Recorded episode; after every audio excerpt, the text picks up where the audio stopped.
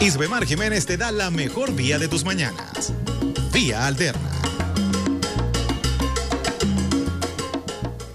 porque está prohibido. Aquí se puede hablar. Y si hablamos de desinformación, cuando aquí en este país hay gente que trabaja para servicios de inteligencia extranjeros que está publicando en los principales periódicos y apareciendo en los medios de comunicación, cuando hay revistas sobre temas militares que son panfletos de la OTAN, y así podría seguir con tantas otras cosas. Y si alguien se empeña, puedo dar nombres y apellidos, que es que ya está bien. Cuando hablamos de desinformación, la primera desinformación la tenemos en nuestro país. Es más, si, Hombre, ahora mismo queremos, cerca, ¿no? si queremos acudir a información objetiva, Iker, no leamos los medios europeos, vayamos a medios de otros países, de India, de Pakistán, es decir, porque son los que están proporcionando ahora mismo la información más objetiva sobre lo que está pasando. Es que es muy triste lo que está pasando en Europa, que ahora mismo sí que hay una verdadera censura que vaya en contra de la línea oficial.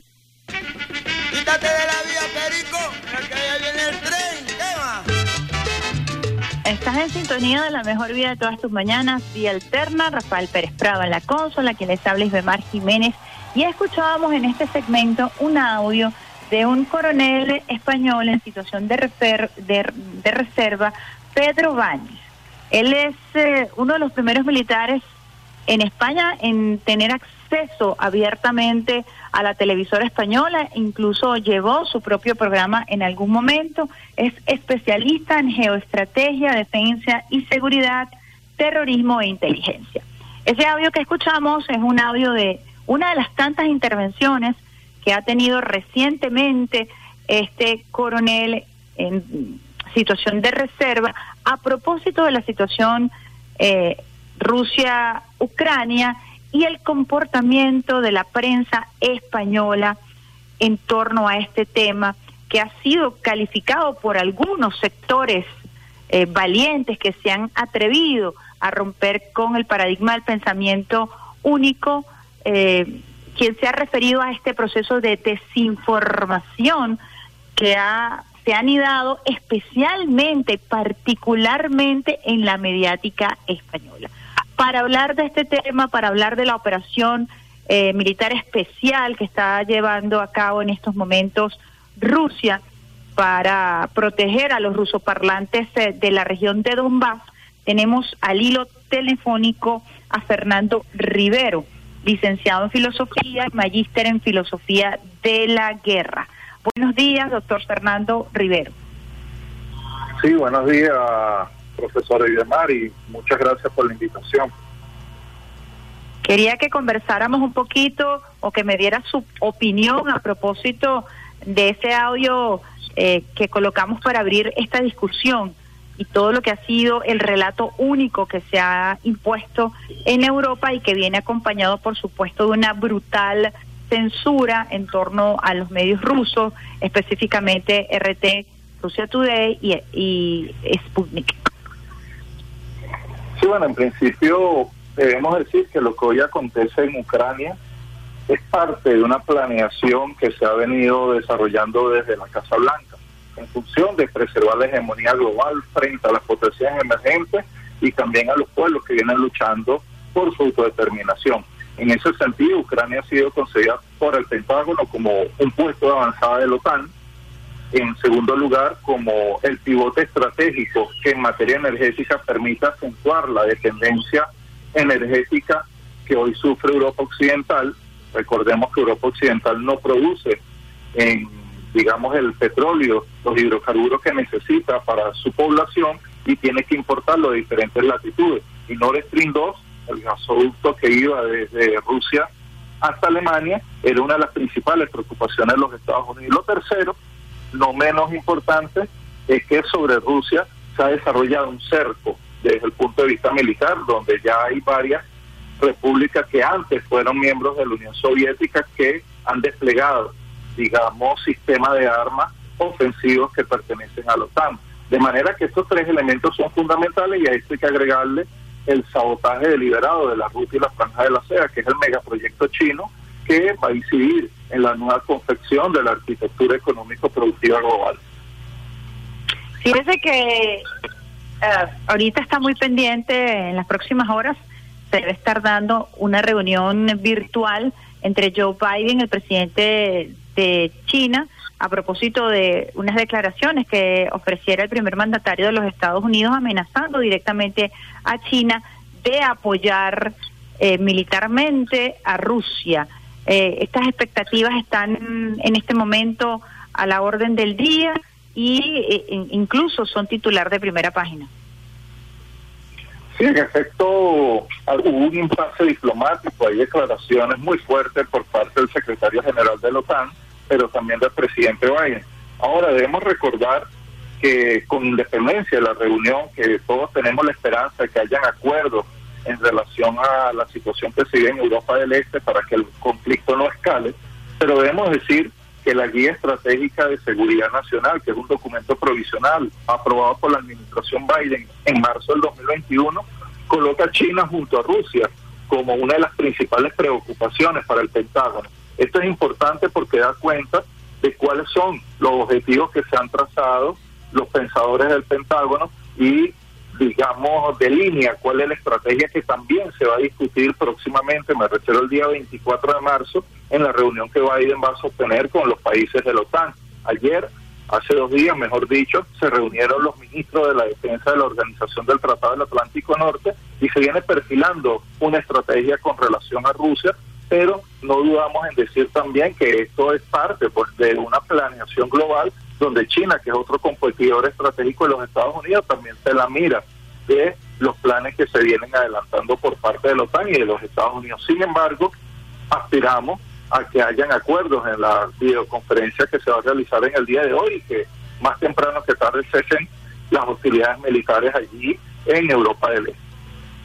Usted arrancaba esta conversación dando una contextualización de la situación eh, en este momento en Europa del Este, las condiciones energéticas eh, que son bastante preocupantes, sobre todo porque la población civil comienza a sentir los estragos de eh, la atención militar que se está dando en Europa del Este.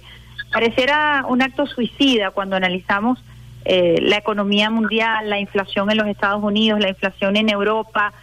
¿Cuál es su perspectiva, su análisis eh, de el impacto económico de este acorralamiento que la OTAN ha venido eh, realizando en torno al territorio ruso, sobre todo en los últimos ocho años.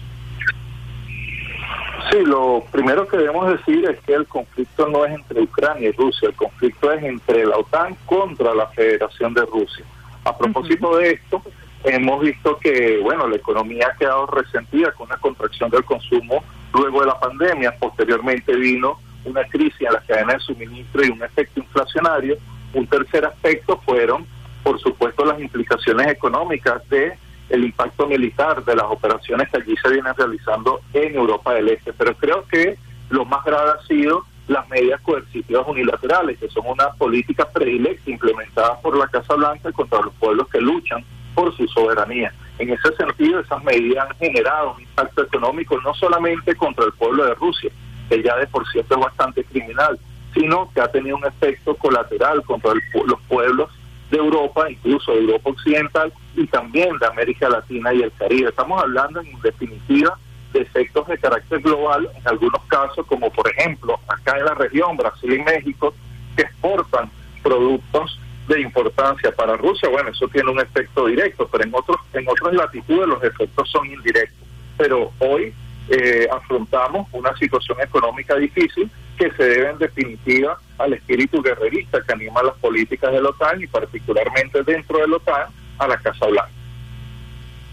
Importante ese tema porque además eh, hay toda una práctica sistemática eh, del imperio gringo europeo en torno a la aplicación de sanciones y han recrudecido las sanciones en contra de Rusia y se amenazan eh, se amenaza a China con también la aplicación de nuevas sanciones. El mecanismo de las sanciones, ¿cómo lo ve usted en torno a este análisis geopolítico? Bueno, las sanciones son, las mal llamadas sanciones no son otra cosa que un acto criminal que tiene por objeto imponer los intereses estratégicos de las principales potencias del mundo. En ese sentido, Estados Unidos, por ejemplo, contra Cuba, Venezuela y Nicaragua, acá en la región, ha adelantado una política criminal que no afecta a sus gobiernos, afecta fundamentalmente al pueblo, a los pueblos de cada uno de estos países, mejor dicho. Lecciona el ejercicio real de sus derechos.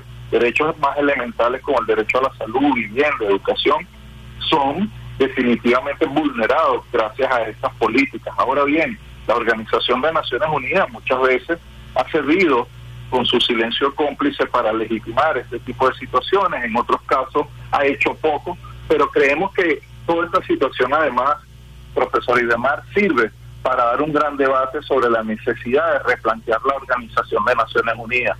Sirve también para dar un debate sobre las causas generadoras de la guerra y la necesidad en ese sentido del desmontaje de la Organización del Tratado del Atlántico Norte. Más aún para la región de nuestra América, cuando ya la CELAC ha dicho en el año 2012 que esta es una zona de paz exenta de la proliferación de bases militares extranjeras y despliegue de armas nucleares. Entonces tenemos el deber hoy de alertar a la opinión pública internacional sobre este punto y unirnos al clamor de la humanidad que pide paz, que pide respeto a la autodeterminación de los pueblos y eso pasa, entre otras cosas, por evitar que en el futuro se sigan aplicando medidas coercitivas unilaterales. A propósito de ese comentario que usted hace, tenemos a una Colombia muy interesada en formar parte de la OTAN, un elemento extraordinario, extraterritorial, de lo que sería la conformación eh, ordinaria, tradicional de la OTAN, y una carrera armamentista que resulta alarmante, porque mientras, como usted lo dice, el mundo apuesta a la paz, a varios países han asomado la necesidad de aumentar su presupuesto militar y de ir a una escalada en torno a lo que es además la industria bélica que pareciera ser la principal, no solamente protagonista, sino beneficiaria de esta situación. Sí, recientemente se efectuó allí en los Estados Unidos una reunión entre el presidente Biden y el presidente Duque, y en esa reunión Biden decía que Colombia era el socio, un socio mayor extra OTAN. Recordemos que desde la adhesión de Colombia como socio estratégico de la OTAN, eh, eso ha significado un cambio doctrinario en materia militar de los Estados Unidos.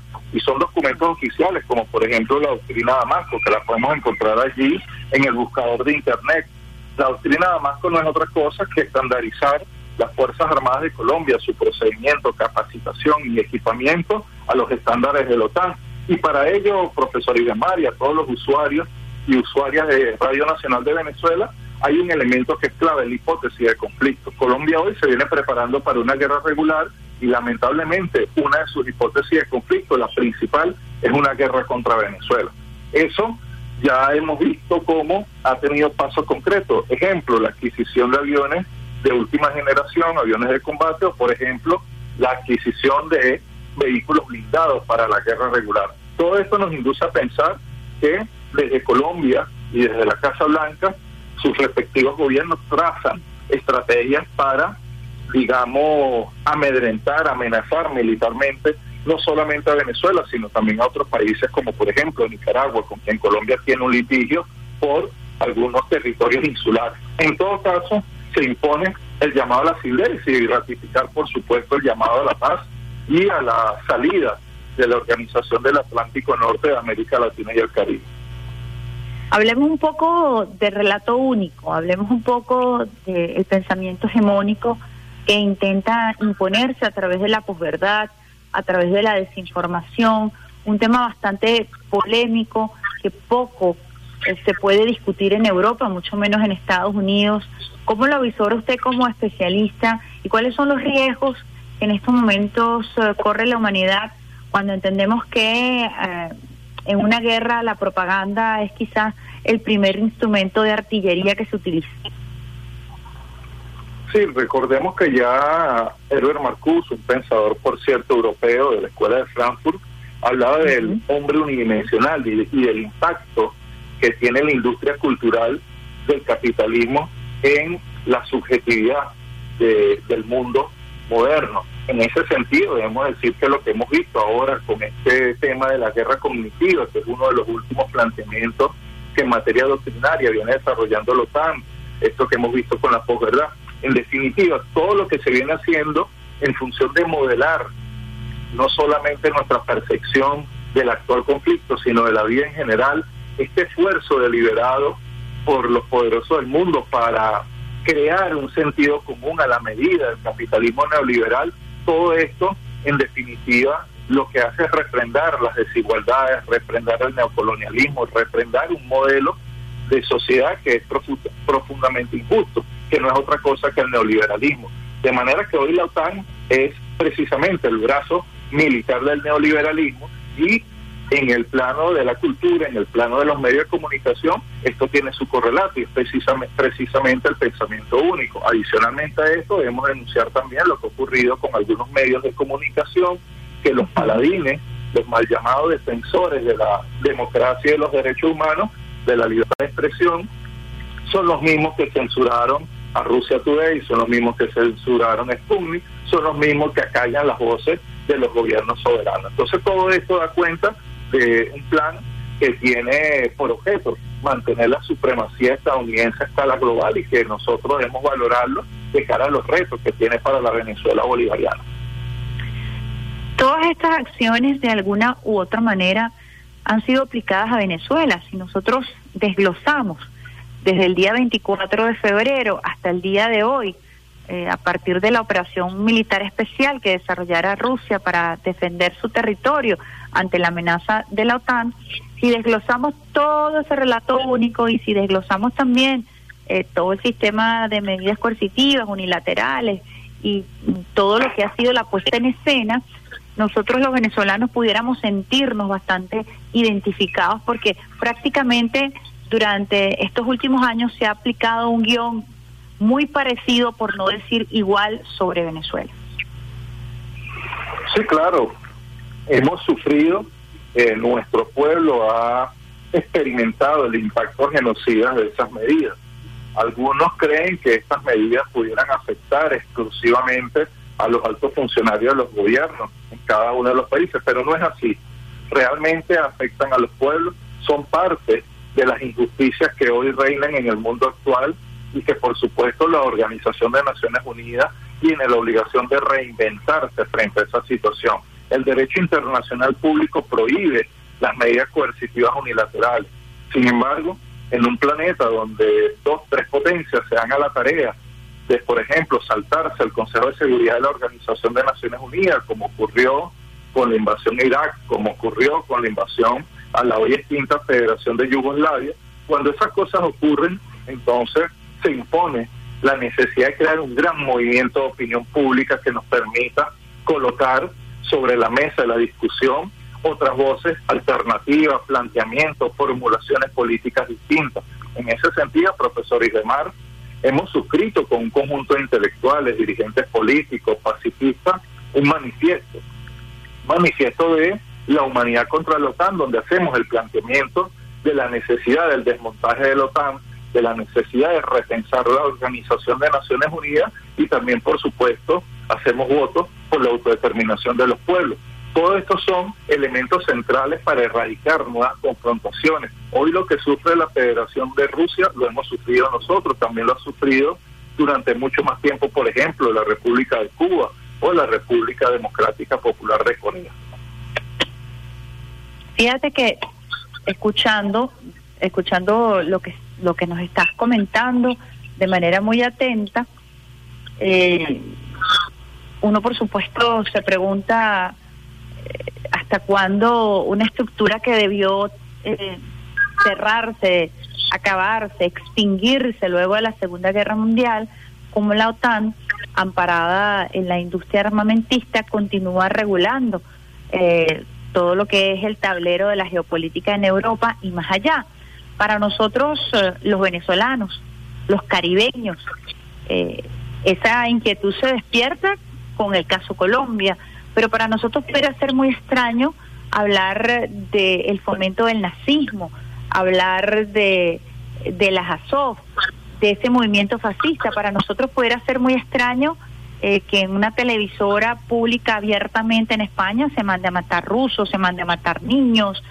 eh, incluso tenemos un video allí desde la televisora de Ucrania en donde un periodista dice, yo no soy militar, por lo tanto yo puedo hacer un llamado a que se asesinen a los niños, citando además a toda la política del nazismo. Para nosotros eso pudiera ser muy, muy lejano. Sin embargo, pareciera estar muy vigente en Europa. Sí, en efecto, en Europa y también en otras latitudes del mundo, con otras formulaciones políticas, pero en, en definitiva la misma esencia, ha venido surgiendo un espíritu renovado de, de la ultraderecha. En España, por ejemplo, el partido Vox, acá en Brasil hemos tenido la emergencia del fenómeno Bolsonaro, acá mismo en la República Bolivariana de Venezuela, el fascismo tiene, entre otros partidos y actores, a voluntad popular. En Colombia, el uribismo. Esto da cuenta de el posicionamiento en el ámbito de la derecha de las corrientes más conservadoras y tiene que ver precisamente con los cambios que hoy imperan en el mundo. América Latina y el Caribe, por ejemplo, ha experimentado el ascenso de gobiernos progresistas o revolucionarios, una, digamos, una marcada tendencia hacia el crecimiento de las luchas populares en la región. En el caso de Asia Occidental hemos visto los sucesos en Siria, Irán, Irak, Yemen, donde los pueblos vienen resistiendo frente a la arremetida del sionismo y también de las potencias occidentales. Y bueno, por supuesto, hasta en la misma Europa, en España, Podemos ha venido desarrollando una batería argumentativa y una acción política transformadora, por supuesto, en el contexto concreto de una Europa que está sumergida también en la hegemonía del imperialismo, no solamente el estadounidense, sino también el imperialismo francés y alemán. De manera que lo que estamos observando es un fenómeno que, si lo apreciamos como el nazismo propiamente, para nosotros pudiera parecer lejano, pero está irrumpiendo en el escenario global corrientes muy conservadoras que tienen que ver precisamente con la resistencia ante el fenecimiento de la hegemonía global estadounidense, cuestión que no significa el fin del capitalismo, pero sí un cambio en los actuales momentos. Y adicionalmente, por supuesto, la crisis que hoy vive el capitalismo neoliberal y los sectores que lo defienden, bueno, salen como cancerberos del pasado, como cancerberos de las injusticias, salen a defender el modelo que hoy viene siendo cuestionado a escala global. Hay todo un tema que busca llevarnos al escenario de la Guerra Fría y hay mucho desconocimiento y también mucha desinformación. Y aquí volvemos al tema informativo, ideológico, en donde se presenta a Vladimir Putin como representante de la Unión Soviética, como comunista, como como eh, como el, personaje perfecto, eh, perverso, perdón, eh, que debe ser aniquilado. Y de allí en adelante ha surgido, en el marco de la conversación que, que tenemos, todo un tema de la rusofobia que afecta a atletas, artistas, músicos, en una especie de, macartismo, en una especie de listado negro eh, o listado oscuro eh, que busca extenderse por todo el mundo de una manera sumamente peligrosa y sumamente injusta porque tiene que ver con la afectación del gentilicio de la Federación Rusa. ¿Cuál sería su opinión al respecto? Bueno, eso es parte precisamente o son consecuencias directas de esas posiciones conservadoras de ultraderecha a las que hemos venido haciendo mención. Ahora, yo le diría a los usuarios y usuarias de Radio Nacional de Venezuela que nos pongamos en los zapatos de un joven que ha venido pasando todo el ciclo para ir al Mundial de la FIFA Qatar 2022 y que hoy como consecuencia de la imposición de los poderosos del mundo, ese joven no puede ir al Mundial. ¿Qué culpa tiene ese atleta que juega fútbol, que representa a su país de la guerra que hoy hay en Ucrania, que perdón, la guerra que hay en Europa del Este. ¿Qué culpa tiene ese atleta de la confrontación armada? No tiene ninguna culpa. Mal podríamos entonces legitimar ese tipo de acciones. Lo mismo podemos decir de los atletas que participaban en las Olimpiadas Paralímpicas, que también fueron suspendidos. O, por ejemplo, los artistas que han sido segregados de las actividades culturales de las actividades musicales que hoy se están desarrollando en distintas latitudes. En definitiva, ¿de qué se trata? Se trata de que ha quedado en evidencia que el deporte, la cultura, los medios de comunicación, eh, la economía, todo esto queda supeditado a los intereses de las transnacionales que están allí vinculadas a los principales a las principales potencias imperialistas. Entonces creemos que es importante que la opinión pública hoy valore estas cuestiones porque pudiera parecer que estamos acá en la defensa de uno u otro bando, no, estamos en la defensa de la autodeterminación del pueblo, estamos en la defensa de la paz, estamos en la defensa de la soberanía y lo que pedimos para Venezuela lo pedimos para la Federación de Rusia. Se ha llegado a esta operación militar especial en definitiva por el ataque sostenido en el tiempo de la organización del Tratado del Atlántico Norte. Se ha llegado a esta situación porque detrás de esto está la matriz energética y mencionábamos Nord Stream 2. Se ha llegado a esta situación porque lamentablemente el imperialismo estadounidense ha entendido que el mundo es un gran teatro de operaciones.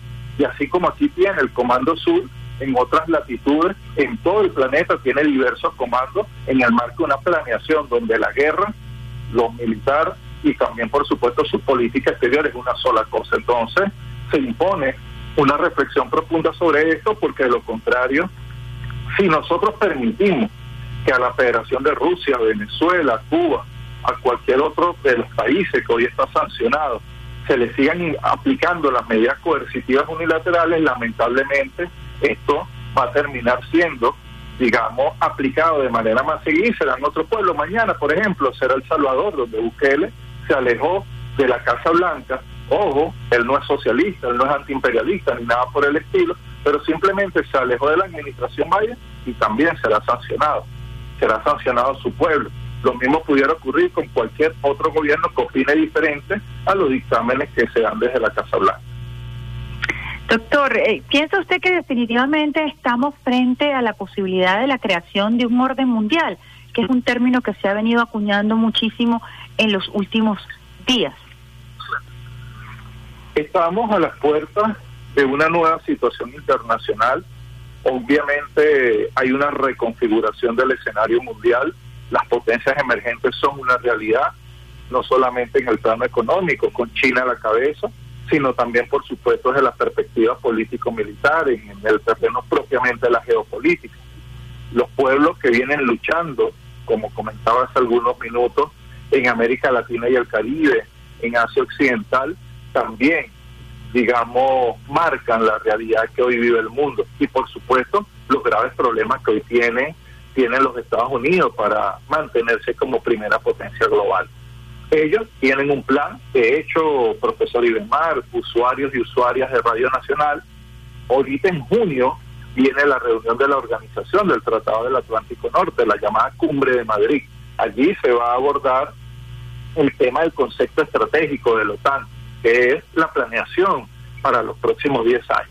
Es obvio que esto va de la mano con los planes de los Estados Unidos, pero ellos tienen una propuesta de cómo configurar el mundo en un ejercicio de perspectiva para el futuro. Nosotros, desde nuestra América, desde el sur, diría el profesor Dussel, tenemos la obligación también de repensar el planeta, de repensar las relaciones internacionales y de perseguir la concreción de un modelo civilizatorio nuevo que coloque la vida en primer plano, que coloque en primer plano la autodeterminación de los pueblos y por supuesto acabe con digamos, todas las tradiciones neocoloniales que ya tienen bastante tiempo impactando a los países del África, Asia, América Latina y el Caribe. Estamos conversando con Fernando Rivero, licenciado en Filosofía, magíster en Filosofía de la Guerra, entre otros eh, eh, aspectos de su vida académica, también analista. Para finalizar este interesante encuentro que hemos sostenido vía telefónica, hay algunos sectores que están ávidos de conocimiento y en medio de este proceso de desinformación, en medio del el intento de implantar un pensamiento único, ¿cuál sería su recomendación, si así la hubiera, para abordar este tema? Eh, ¿Cómo hacer para entender realmente eh, qué es lo que está ocurriendo entre la Federación de Rusia y la OTAN? En mi criterio creo que para comprender esto, para que no vayan a decir algunos detractores de estas posiciones o los defensores precisamente de la guerra, los defensores de la muerte, yo creo que los mejores documentos son los documentos doctrinarios de los Estados Unidos, los documentos oficiales. En el caso de Colombia, que es socio global de la OTAN, la doctrina Damasco, que es un documento oficial de sus Fuerzas Armadas. es decir, acudir a las fuentes primarias, porque allí ya ellos develan abiertamente cuáles son los planes de dominación global, me refiero en el caso de los Estados Unidos. Vemos, por ejemplo, el documento llamado Estrategia de Seguridad Nacional y la Estrategia de Defensa Nacional del año 2018. Podemos ver la Guía Estratégica Provisional de Seguridad Nacional aprobada por la Administración Biden en 2021. O aquí en Colombia podemos ver lo que es la doctrina Damasco. En el caso de la OTAN, pudiéramos valorar, digamos, lo que es el concepto estratégico de la OTAN que se está discutiendo ya y que va a ser aprobado en el año 2022. Todo esto nos permite a nosotros tener elementos de juicio de primera fuente de los planes que han trazado unos pocos para toda la humanidad. Ahora, también hay literatura alternativa, también hay múltiples articulistas que han venido presentando sus opiniones en portales como Resumen Latinoamericano, Prensa Latina, en Telesur, en el periódico del Partido Socialista Unido de Venezuela 4F, en Granma, en también publicaciones alternativas que circulan en Europa, en Crónica Digital de Chile, por ejemplo. Acá tenemos en nuestra América múltiples portales, publicaciones de diferentes índole, donde un sinnúmero de pensadores acallados en los grandes medios han tenido la oportunidad de plantear sus impresiones sobre la situación que hoy vive el mundo y particularmente América Latina y el Caribe. Bueno, muchísimas gracias de verdad, doctor, por eh, su participación, por sus conocimientos compartidos, por su capacidad pedagógica para con los usuarios y las usuarias del Sistema Radio Nacional de Venezuela. Las puertas de la radio del Estado venezolano están abiertas siempre para compartir conocimiento y brindarle a los usuarios y las usuarias opciones reales de formación y de capacitación como esas que usted ha, citado durante esta entrevista. Agradecida, Fernando Rivero, licenciado en Filosofía y magíster en Filosofía de la Guerra, que ha compartido con nosotros esta especial conversación en Vía Alterna. Muchas gracias, profesora, por la invitación. Gracias a usted por llamarme profesora, honor que me hace. Eh, nosotros desde este escenario tratamos de compartir con ustedes desde la comunicación, desde el periodismo, eh, una ventana para la comunicación y la información oportuna y veraz. Así que agradecida con todo este esfuerzo. Vamos nosotros a una pausita musical. Rafael Pérez Prado, ¿con qué lo vamos a hacer? Con gotas de lluvia del Gran Combo de Puerto Rico. Y a regreso mucho más de la mejor vía de todas tus mañanas, vía alterna.